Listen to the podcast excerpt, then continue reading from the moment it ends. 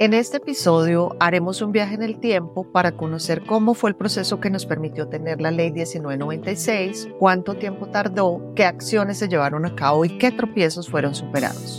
Acompáñanos. Jamás voy a olvidar el día que se radicó el proyecto de ley ante el Congreso, tú estabas allá y yo recuerdo estar en una esquinita del salón en el cual se llevó a cabo el evento de radicación del proyecto de ley. Debo confesar que mi corazón estaba roto porque me era difícil comprender que como ciudadanía y como sociedad, no colombiana, sino global, habíamos sido tan absolutamente indiferentes, tan inhumanos, tan injustos con las personas con discapacidad. Bienvenidos a la ABC de la Capacidad Legal, un podcast desde un Colombia dirigido a las personas con discapacidad intelectual, a sus familias, a operadores judiciales y a la sociedad en general. En este espacio conversamos con expertos y daremos respuestas a preguntas sobre aspectos concretos de la Ley 1996 del 2019, por medio de la cual se establece el régimen para el ejercicio de la capacidad legal y la toma de decisiones de las personas con discapacidad mayores de edad. Hola Mónica, qué gusto estar con usted en un nuevo episodio del ABC de la capacidad legal.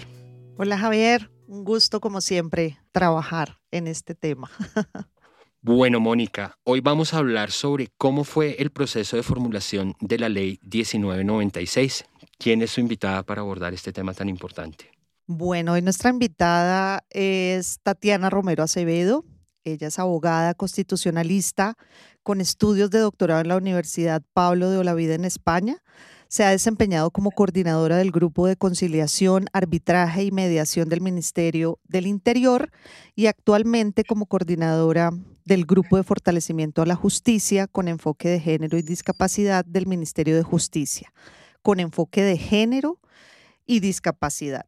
Es miembro del Comité de integridad de esa entidad y ha sido docente en distintos programas de derecho y ha participado en la construcción de material institucional de formación relacionado con los temas de resolución de conflictos, género y discapacidad. Tatiana, bienvenida a la ABC de la Capacidad Legal. Gracias por acompañarnos. Muchas gracias a ustedes por la invitación. Muy contenta de poder compartir la experiencia maravillosa que tuvimos en el proceso de formulación de la Ley 1926 de 2019 que reconoce la capacidad legal para las personas con discapacidad. Sí, Javier, sin duda, este espacio, el ABC de la capacidad legal, no pudiera eh, ser posible sin todo el trabajo que ha desarrollado Tatiana al interior del Ministerio de Justicia, el compromiso que ella asumió desde hace muchos años, porque como hemos hablado, este tema lo, lo trabajamos en Colombia más o menos desde el año 2014-2015 y sin duda alguna, Tatiana ha sido pieza clave en todo este proceso que hemos logrado de tener hoy nuestra ley 1996. Tatiana, entonces para nosotros es muy grato que hayas aceptado y que estés aquí hoy con nosotros y con la audiencia. No, Moni, muchas gracias por estas palabras tan generosas y hola para todos y para todas las personas que están también acá conectadas.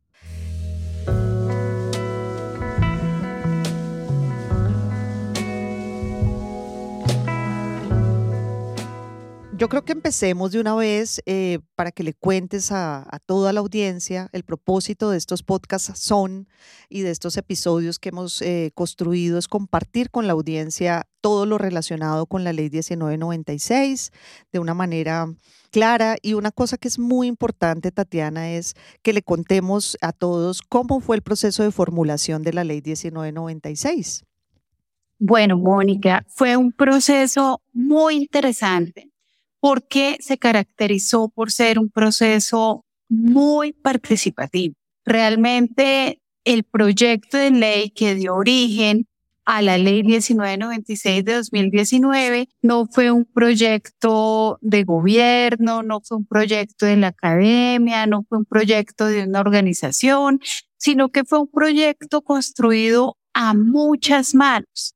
Fue un proyecto que surge en una mesa técnica donde se tenía la posibilidad de interactuar con la interdisciplinariedad, con distintos saberes, con distintas experiencias, con integrantes de la academia, de muchas entidades públicas, pero sobre todo con la participación de organizaciones de y para personas con discapacidad, cumpliendo además con ese postulado de la Convención de las Naciones Unidas que exige siempre tener presente ese sentir, esa necesidad, esa voz, esa proyección que pueden hacer las personas con necesidad de cara a la toma de decisiones en favor de sus derechos. Entonces, fue realmente un proceso compartido, conjunto, estructurado y que no solo nos permitió trabajar en una mesa técnica consolidada, sino además generar todo un proceso de difusión adicional una vez tuvimos un primer documento, un primer borrador, ¿no? Y de hecho, pues nos acompañaste en, muchas de esas actividades, Mónica, desde Down Colombia, en escenarios también regionales. Las, las universidades, las facultades de derecho fueron claves porque nos permitieron también llegar más o menos a 10, 12 regiones, hacer eventos con la comunidad jurídica, con la ciudadanía en general, con personas con discapacidad, para hablar acerca de la convención, para hablar del tránsito que desde el modelo social era necesario efectuar también en la normatividad colombiana, para evaluar las dificultades, los beneficios, las barreras, los retos de ese tránsito y, por supuesto, para poder identificar aspectos del proyecto normativo que eran perfectibles de ser mejorados. Ese fue un proceso muy, muy valioso. Tatiana, me gustaría que hagas una claridad para nuestra audiencia. Cuando tú mencionas la convención, ¿a qué convención te refieres y por qué está relacionada con esto de la ley 1996? Me, refiero a la Convención de las Naciones Unidas sobre los derechos de las personas con discapacidad. Ese es un instrumento que fue ratificado por Colombia, es decir, Colombia está obligado a cumplir los postulados de la convención y es un instrumento fundamental por muchas razones. Una, que es la envergadura de la convención en la normativa colombiana. Ustedes saben que pues tenemos leyes, tenemos decretos, tenemos resoluciones, pero todas esas disposiciones tienen que someterse necesariamente a lo que dice la constitución política. La constitución política es el marco normativo por excelencia frente al cual tienen que ser cotejadas las demás normas. Es decir, la, la norma de normas es la Constitución y todos los demás resoluciones, decretos, leyes, decretos ley, en fin, tienen que ser coherentes con lo que establece la Constitución. ¿Y por qué hago mención a esto? Porque la convención está al mismo nivel de jerarquía de la Constitución. Todo lo que señala la Convención de las Naciones Unidas sobre los derechos de las personas con discapacidad está a igual nivel. Y eso en la Constitución, y eso implica que todas las leyes, decretos, resoluciones, en fin, todo el ordenamiento jurídico colombiano tenga que estar acorde con lo que señala la Convención. Pero más allá de eso, que es un tema jurídico pues de mucha importancia, lo más relevante es que la Convención da una mirada distinta, un enfoque distinto a lo que comprendemos por discapacidad. Y además desarrolla los derechos que todas las personas tenemos. Pedro, Pablo, María, Azucena, todas las personas tenemos los mismos derechos a la salud, al trabajo, a la educación, a la justicia, pero los interpreta en clave de discapacidad. Eso es muy importante. Y cuando hablo de que cambia el concepto de la discapacidad es porque ya no pensamos en la discapacidad como lo que no tengo, lo que no puedo, lo que me falta, sino lo vemos desde una perspectiva muy distinta que implica a entrar a reflexionar y analizar acerca de la posibilidad que tiene una persona de desarrollar su proyecto de vida, de que sus derechos humanos sean plenamente garantizados, cuando esta persona que puede tener algunas limitaciones, entre comillas, entra en contacto con la sociedad y la encuentra llena de barreras para ella. Cuando la persona entra en contacto y con la sociedad y encuentra barreras, ahí es donde realmente podemos hablar de discapacidad. Yo o, o cualquier persona no tiene discapacidad porque le falta, porque no puede, porque no tiene, sino porque la sociedad fue concebida, planteada, no pensando en todos y en todas. Y cuando esta persona quiere cumplir su sueño de proyecto de vida en igualdad de condiciones que todas las demás, encuentra que la sociedad no se lo permite, ¿no? Entonces, por eso es la referencia importantísima desde el punto de vista de jerarquía normativa que hago a la convención, pero además y, muy especialmente a su relevancia en términos de transformar completamente la mirada que se tenía de la discapacidad para incorporar a la sociedad en general en la eliminación de las barreras y para plantear un modelo social, ¿no? Con enfoque a derechos que nos vincula a todos y a todas en la ruptura y en la superación de las barreras que como sociedad hemos ido creando. Muy importante toda esa aclaración alrededor de la convención. Quisiera también, ya nos estabas contando un poco sobre cómo se elaboró la ley, e, ese ejercicio que a mí me parece que fue muy relevante, el ejercicio de crear esa red de consultorios jurídicos. Tú sabes que este podcast lo va a oír también otros países de la región que seguramente no tienen todavía la reforma legislativa alrededor del reconocimiento de la capacidad legal y esa práctica de los consultorios jurídicos y esa red, tejiendo justicia, me parece que es una práctica muy relevante y muy importante que me gustaría que nos contaras un poquito de, esa, de ese ejercicio. Por supuesto, Mónica. La profesión jurídica es muy importante. ¿no? De hecho, si ustedes miran la Constitución, que como decía es la norma de normas, la única profesión que aparece en la Constitución es la de la abogacía. Es la única. E incluso es la única que directamente entra el Estado a vigilar, a supervisar. Y ello responde a que la abogacía, los abogados y las abogadas tenemos rol clave, no solo respecto a la salvaguarda de los derechos de la ciudadanía, sino desde el activismo social que transforma país, que hace que Colombia, al igual que cualquier otro país, tenga una mirada democrática, respetuosa de la dignidad, respetuosa de los derechos fundamentales. Y por eso desde el Ministerio de Justicia y del Derecho consideramos que la formación jurídica debe incorporar todos aquellos elementos que nos lleven a contar con generaciones de abogados y abogadas que se destaquen precisamente por su vocación de transformar, ¿no?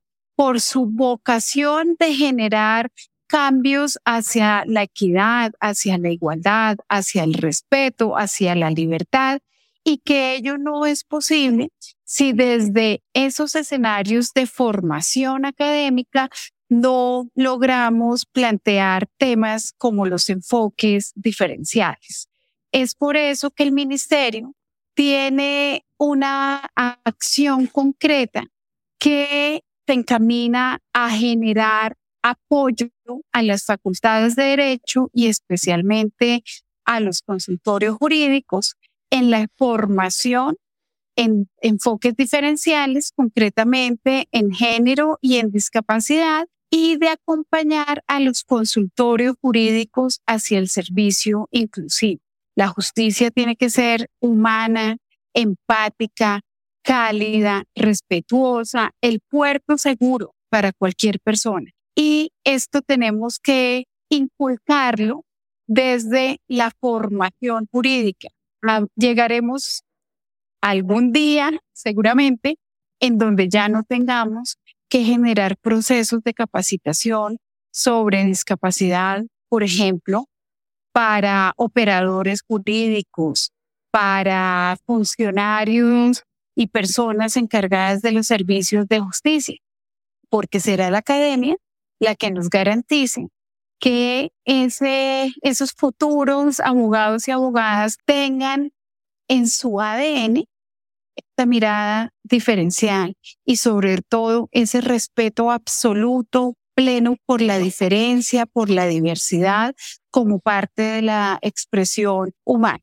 Hoy Tejiendo Justicia tiene 134 facultades de derecho con consultorio jurídico vinculados a la red y trabajamos con consultorio jurídico porque absolutamente todas las facultades de derecho deben tener una instancia de acceso a la justicia especialmente pensada para población vulnerable.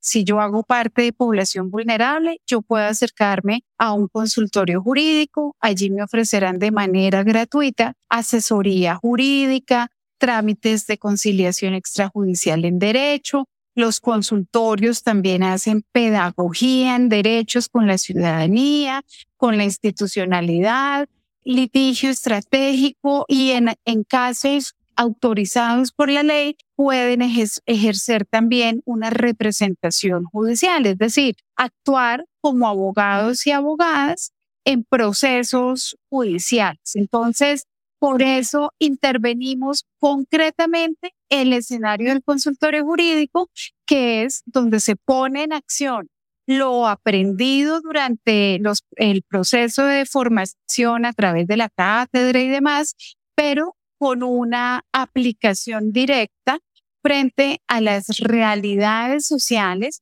y a las necesidades que las personas tienen para la salvaguarda de sus derechos.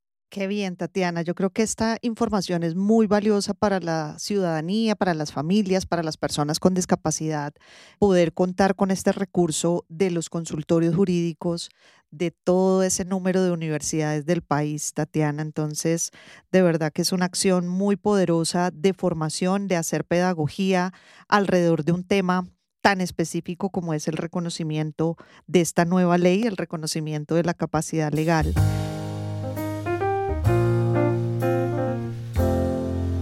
Entonces, Tatiana, volviendo a, nuestro tema de la ley, me gustaría que nos contaras un poco cuáles fueron o han sido esos eh, principales tropiezos o barreras que hemos encontrado para sacar adelante primero la ley. Pues Mónica, yo creo que como sucede con la discapacidad en general, una barrera gigantesca y que no es fácil de superar es precisamente la barrera actitudinal. ¿No? Venimos de una mirada de la discapacidad en donde creemos que las personas con discapacidad no pueden hacer nada, ¿no? No son capaces, eh, asimilamos a las personas con discapacidad a niños, a niñas, donde hay que tener todo el tiempo pues una sobreprotección y eso ha sido, esa creo yo fue la principal barrera durante el trámite legislativo durante la construcción del proyecto de ley y también durante la implementación. Y no es fácil cambiar ese paradigma, ¿no? Estamos partiendo muy seguramente de personas que creen que ese enfoque es un enfoque protector, es un enfoque garantista, pero realmente allí hay una equivocación gigantesca porque la manera de proteger los derechos de alguien no es negándole los derechos, y eso es algo que necesitamos que sea comprendido en, en toda la sociedad. Creo que ese ha sido el principal reto y obvio, hay muchos, muchos retos adicionales porque estamos hablando de un cambio gigantesco. Como tú sabes, Mónica, realmente muy pocos países en el mundo han dado este paso y allí es pues plenamente satisfactorio saber que Colombia hace parte de esos países pioneros, pero siempre que hay una transformación de esa magnitud y especialmente cuando son las primeras veces que nos estamos enfrentando a esto, podemos encontrar en el camino dificultades que hay que ir sorteando y que eventualmente también serán lecciones aprendidas para los demás países que asuman la responsabilidad de generar este cambio. Realmente una ley de reconocimiento de la capacidad legal de las personas con discapacidad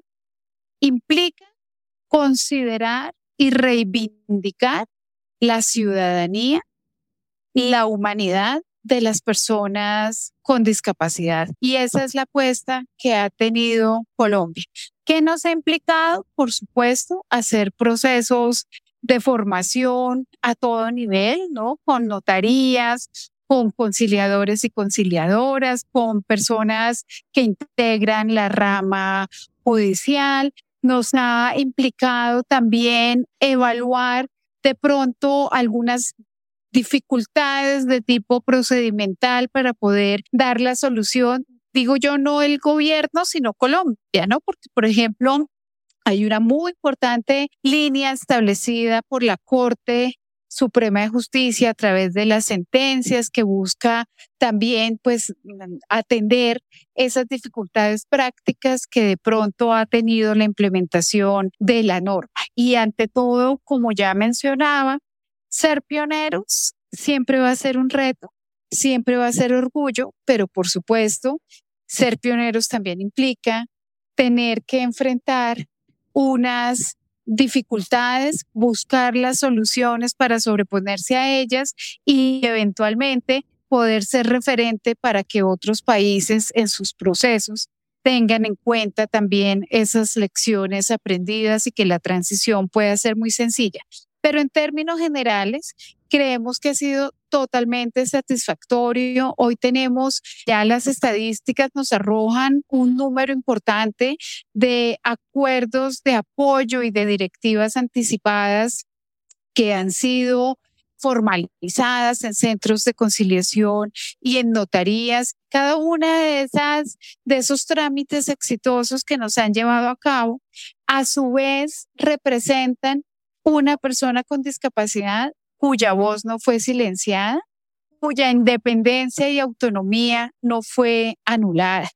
Y eso en términos de impacto social es totalmente positivo. De acuerdo, Tatiana. Creo que eso último que nos dejas es súper importante, lo que a veces tanto los operadores judiciales como las familias se preguntan es ¿Por qué quitaron la interdicción? Y mira tú lo que nos respondes claramente.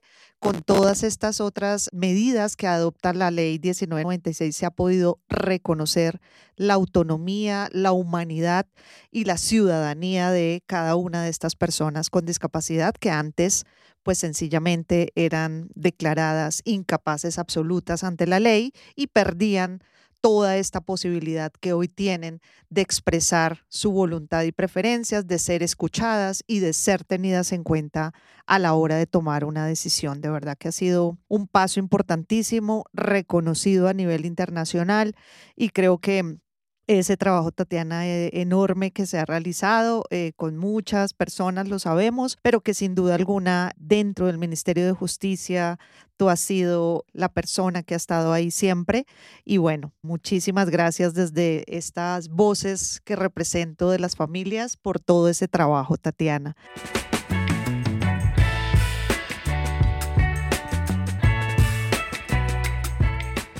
Me gustaría, además de todas estas, cosas maravillosas que tú nos cuentas, que nos contaras también qué viene ahora en esta implementación, en este nuevo año, en, esta, en estos tiempos que, que nos quedan de implementación para que también todos sepamos cómo avanzar, cómo seguir avanzando. Gracias, Mónica. Pero antes de, continuar con esa pregunta, quisiera referirme a lo que mencionabas. Pues primero, obviamente, agradecerte ese, ese reconocimiento, pero la verdad, yo creo que la gratitud la tengo yo, ¿no? Hacia, hacia la discapacidad, porque cuando entré en contacto con este tema, no solo fue absolutamente interesante desde la mirada jurídica, pero ante todo desde la mirada humana. Y yo creo que tú lo sabes, a mí este tema me atravesó y me cambió por completo. Yo siento que me hizo crecer, suena cliché, pero me hizo crecer como persona y jamás voy a olvidar el día que se radicó el proyecto de ley ante el Congreso, tú estabas allá, muchas personas que fueron parte de este proyecto y que lo hicieron posible también. Y yo recuerdo estar en una esquinita del salón en el cual se llevó a cabo el evento de radicación del proyecto de ley, mientras Sergio hacía una bellísima intervención contando un poco cuál había sido su experiencia como persona con discapacidad y como persona sometida a la interdicción y cuál era su reclamo para que la figura fuera eliminada.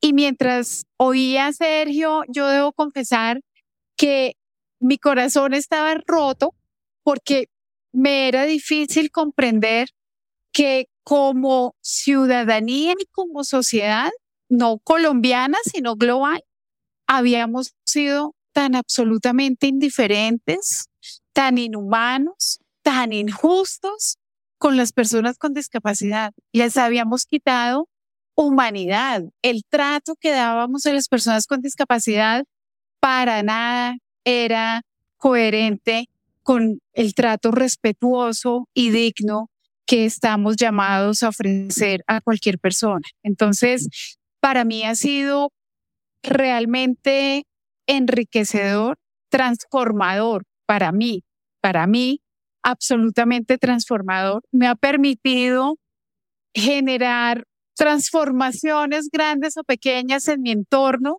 y procurar con ayuda de muchas otras personas, organizaciones, entidades, instancias, sumar a los cambios que necesitamos dar para que eso quede atrás, ¿no? Es como una horrible noche en la que vivieron generaciones y generaciones de personas con discapacidad y ahorita estamos viendo una luz distinta y estamos llamados a mantenerla siempre siempre encendida. Entonces, a, propósito de lo que mencionabas, pues quería decir que, que realmente mi satisfacción, más allá de, de, los logros jurídicos, más allá de todo lo que implica haber acompañado este proceso, guiada también por muchas, muchas personas, para mí significa una victoria gigantesca en mi propio cambio y en mi propia transformación. Entonces, Mónica, quería también que lo supieras, aunque yo, aunque yo creo que te lo he dicho, pero, pero sí, tengo que, que partir también de ahí. Qué bien, Tatiana. Esas son las transformaciones que queremos, de fondo, de pensamiento, y eso es lo que hace realmente la transformación cultural, ¿no?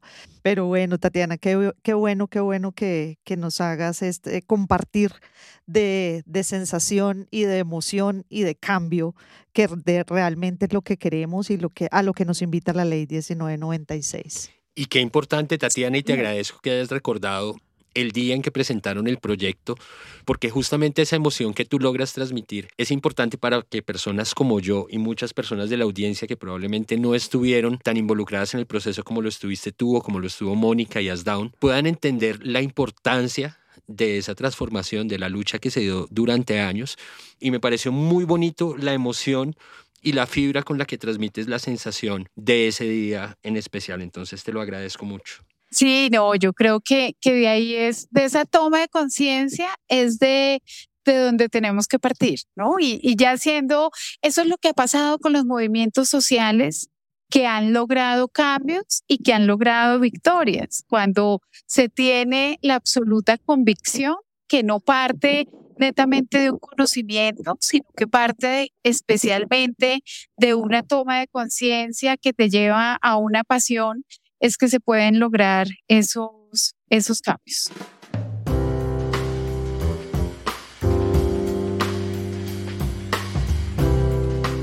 Tatiana, entonces retomemos el tema de, de, esas tareas pendientes, de lo que viene, de lo que viene para, para esta implementación de la ley 1996 en Colombia. Mónica, pues desde el Ministerio de Justicia continuaremos en los esfuerzos de trabajar conjuntamente con centros de conciliación, conciliadores, conciliadoras, para que cada vez tengamos más personas al servicio de la formalización de acuerdos de apoyo para que cada vez tengamos una mayor oferta de servicios para las personas con discapacidad y obviamente para que cada vez podamos tener un mayor número de personas con discapacidad que hacen empleo de la formalización de acuerdos de apoyo.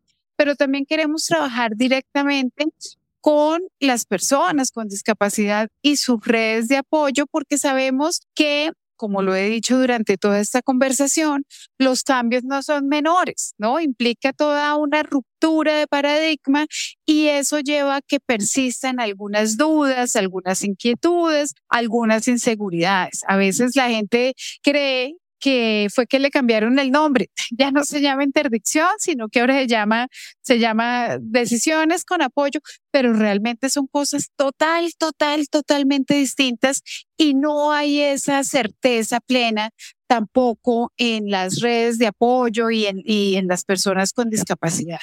Nos parece muy importante trabajar con instancias que ya no necesariamente están vinculadas al sector justicia, que es donde especialmente nos hemos centrado durante estos años, pero que son fundamentales también en esa autonomía de las personas con discapacidad. Y allí encontramos, obviamente, un sinnúmero de escenarios en donde esta conciencia y este conocimiento acerca de la ley es fundamental. Y te coloco un ejemplo. Queremos trabajar, por ejemplo, con entidades bancarias, ¿no?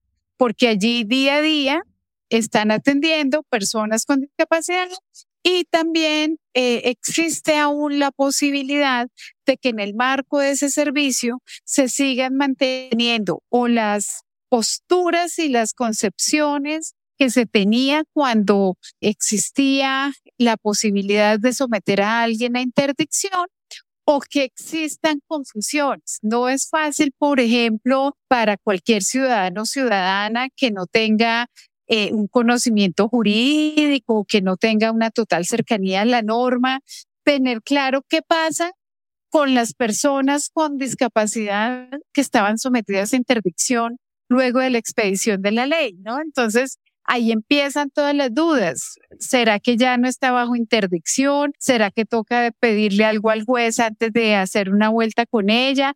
Empiezan las inquietudes y todas estas dudas terminan reflejándose en, la posibilidad de ejercer derechos de las personas con discapacidad, ¿no? Si yo llego, como tú sabes que, en alguna ocasión sucedió em, y, fue un tema muy mediático, a retirar mi platica del banco y la respuesta que tengo es que tengo que interdictarme o que tengo que ir con otra persona que actúe a nombre mío. Cuando yo no estoy bajo interdicción, pues obvio, ahí ya tenemos una barrera del día a día y queremos generar esas precisiones y esas claridades también en otros escenarios distintos al de justicia pero que hacen parte del quehacer habitual de cualquier persona. Excelente, Tatiana. Yo creo que llegar a esos escenarios, eh, sé, porque también parte de todo este proceso que fue muy interesante fue lograr entender que los fondos de pensiones no podían exigirnos la interdicción, ¿no? Que nunca lo debieron haber hecho, pero pues que sigue siendo un tema ya menos frecuente gracias a la ley, pero que todavía algunos funcionarios que, como tú dices, seguramente no logran tener toda la información y vuelven a solicitar este tipo de requisito que ya ni siquiera existe. Pero que bueno, hay que seguir actuando y haciendo pedagogía, Tatiana.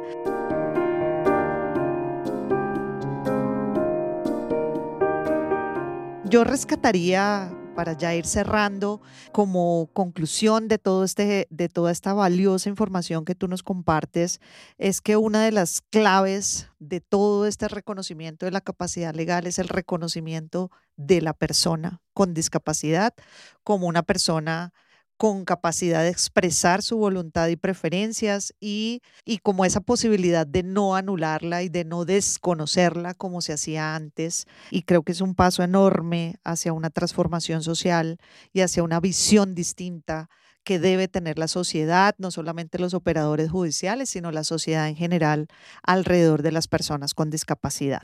Yo quisiera decir, Mónica, que hoy tenemos una ley ya lo he mencionado, siendo uno de los países pioneros del mundo en hacerlo. Eso implica muchos retos, implica también enfrentar seguramente dificultades a las que hay que buscar soluciones para sobreponerlas, pero yo creo que podemos tener la garantía de que el proceso de construcción de la ley 1996 fue totalmente participativo para buscar tener un instrumento jurídico acorde a la convención, acorde a esta nueva realidad y mirada de la discapacidad, que integrara distintos saberes, experiencias, críticas, reflexiones y que eso hace que sea muy valioso. Fuimos realmente por muchos departamentos del país haciendo elementos pues académicos, jurídicos, con ciudadanía también,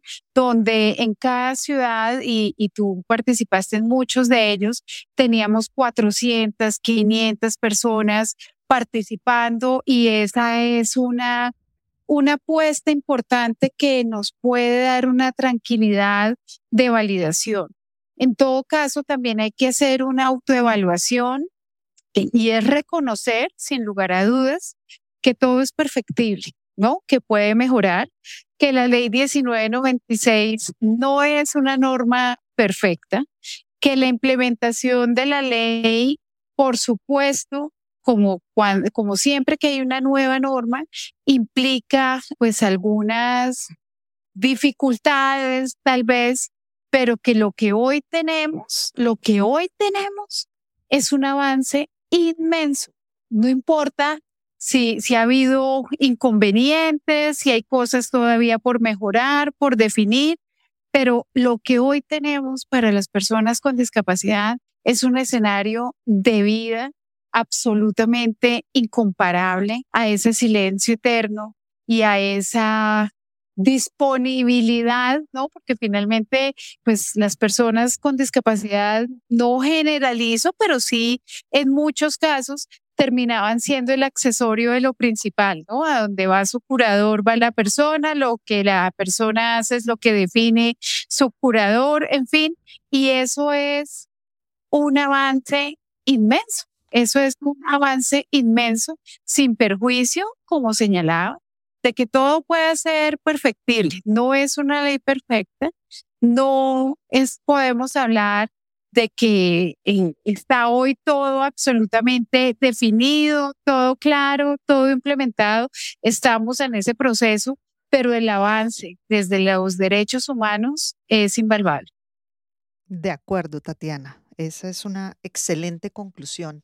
Y lo hemos dicho muchas veces, ¿no? La ley no es perfecta, muchas cosas se irán mejorando, pero también reconociendo que es una ley pensada individualmente, ¿no? Porque también a veces hemos oído decir que no pensamos en las personas que tenían más altas necesidades de apoyo y resulta que la ley es absolutamente individual, es todo lo contrario a lo que era la interdicción, que se aplicaba igual para todos Aquí hay una, un traje a la medida para poder definir cuáles son los apoyos que la persona pueda requerir, que pueden ser más intensos o menos intensos, pero eso lo iremos desarrollando en nuestros episodios.